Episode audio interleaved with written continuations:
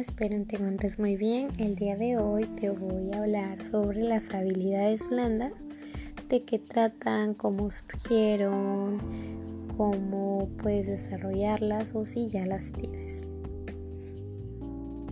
¿Cómo surgen las habilidades blandas? Bueno, primero que nada te voy a decir una de las habilidades blandas, la empatía, la tolerancia, la flexibilidad, el liderazgo, la comunicación. Si alguna de ellas se te hace familiar, entonces quiere decir que cuentas con ellas. Si no es así, no te preocupes, también te voy a dar unos tips para que puedas desarrollarlas.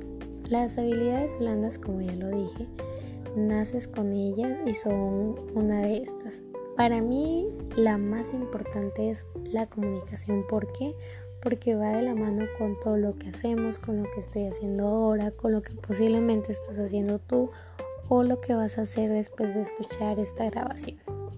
Es algo muy útil y muy eficiente si tú te encuentras en un ambiente laboral, en un ambiente laboral donde tienes que trabajar en equipo, donde tienes que escuchar nuevas ideas, donde tienes que proporcionar nuevas ideas. Y esto es con una de las habilidades también más importantes que es la empatía. Muchas veces nos cuesta entender o razonar o tolerar un poco lo que los demás nos están diciendo o no entendemos. Entonces, uno de estos problemas casi siempre es porque no sabemos comunicar lo que pensamos, no sabemos expresar y hacer saber de una manera correcta y clara lo que queremos decir. Entonces, esto quiere decir que nosotros no tenemos esa habilidad, no contamos con ella. Y esto no quiere decir que porque no contemos con ella significa que vamos a hacer un mal trabajo. No. Esto quiere decir que tenemos que trabajar en ellos. ¿Por qué? Porque muchas veces tenemos más habilidades un poco más fuertes que estas de hecho, la mayoría de las personas contamos un poco con otro tipo de habilidades y no con habilidades blandas. Somos más impulsivos, entonces esto no quiere decir que también vamos a ser sumisos. Podemos ser claros y precisos de una manera neutral. Posiblemente has escuchado un poco sobre este tema y es uno de los más importantes para las empresas. ¿Por qué es uno de los más importantes para las empresas y por qué toman mucho en cuenta al contratar a alguien? ¿Por qué? Porque, por ejemplo, si vamos a trabajar en área de recursos humanos tenemos que tener habilidades blandas. ¿Por qué? Porque vamos a estar en constante comunicación, que también es una de ellas vamos a estar trabajando con diferentes tipos de personas, con diferentes tipos de pensamientos, con diferentes culturas y costumbres.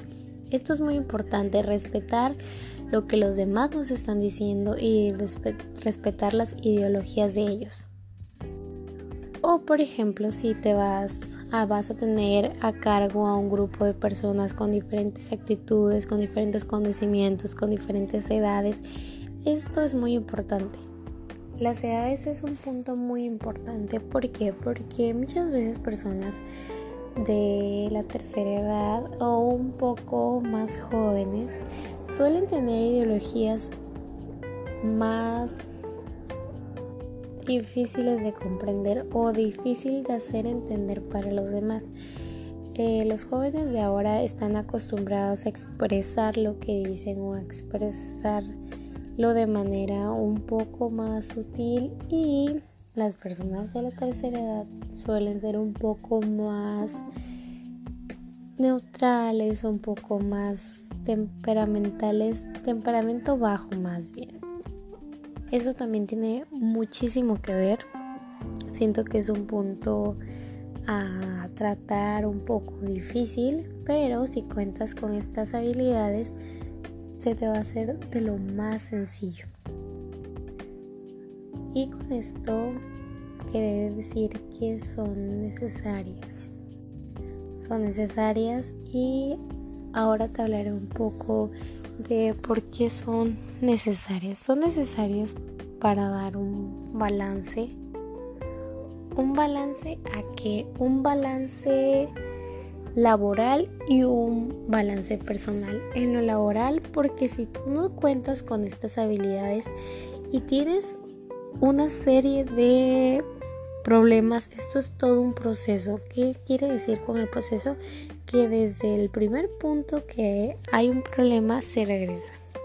Y vamos a estar en constante cambio, pero vamos a volver a lo mismo. Entonces, estas habilidades nos van a ayudar para poder entender y poder comprender qué es lo que falta para que no pase esto, para tener un ambiente de trabajo sano. Esto no quiere decir que todo el tiempo va a ser así, pero sí la mayor parte del tiempo. Y en la vida personal, estás tranquilo contigo mismo, no llevas problemas a casa, tu salud es mejor, tu capacidad de retener las cosas que te están diciendo, comunicas mejor, puedes tener mejor actividad en el día, productividad. Esto da una gran satisfacción y creo que es lo más importante. Así, si tú estás bien, también puedes estar bien en lo laboral. Y si estás bien en lo laboral, puedes estar bien en lo personal. Todo es en unión y en constante trabajo contigo mismo y con los demás. Muchas veces suele ser un poco difícil, pero no imposible. Por ello te voy a dar unos tips muy buenos que podrás conllevar en tu vida personal y en tu vida laboral. En el ámbito laboral es muy importante conocer a tu personal.